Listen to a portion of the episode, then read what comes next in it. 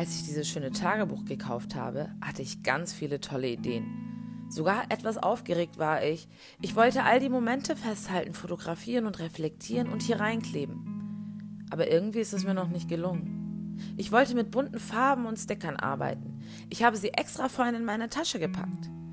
Ach, es ist so schön und so schwer mit mir. Mein Urlaub war schön. Kaffee mit Tee, Wein mit D und Ds komischer neuer Freundin A.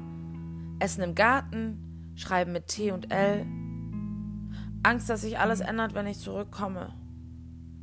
Hoffnung und die Gewissheit, dass es ein wundervoller Sommer wird. Und dann, dann beginnt es. Die Gedanken und die Spirale. Rückreise.